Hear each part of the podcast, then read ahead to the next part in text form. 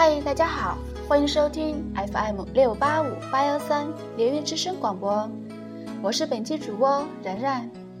今天我们连云来为大家理一下过年前要干的事情，是不是对您很有帮助呢？好的话要积极转播哦。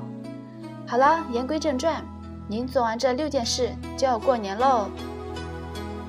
第一件，二月十一日小年祭灶节，吃糖瓜。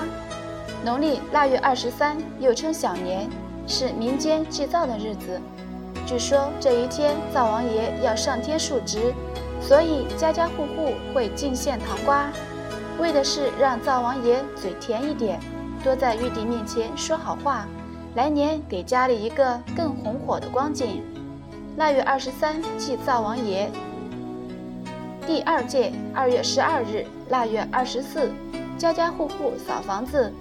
腊月二十四，谈成扫房子的风俗由来已久。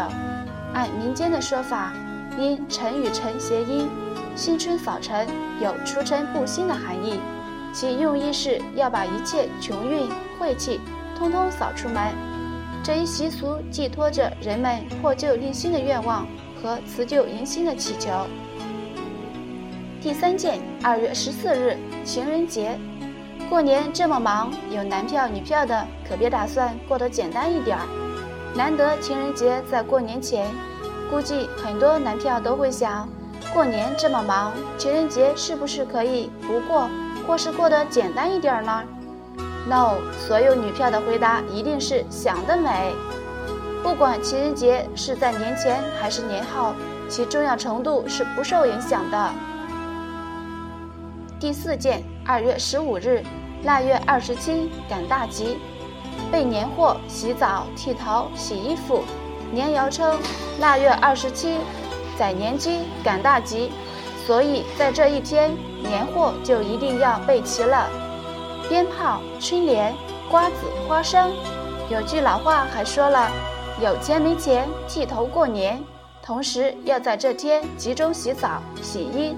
除去一年的晦气，准备迎接来年的新春。第五件，二月十六日，腊月二十八，肉类准备好了，该准备面食了。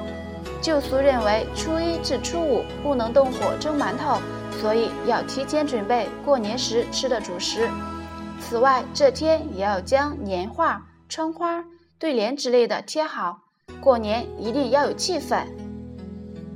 第六件，二月十七日，腊月二十九，这个时候估计心早已飞回家，但为了年终奖，必须坚持到最后一刻，因为有钱才可以任性的过一个好年。凌云之声就为大家播放到这里，记住，凌云品质追求永恒。明天的凌云之声，咱们不见不散。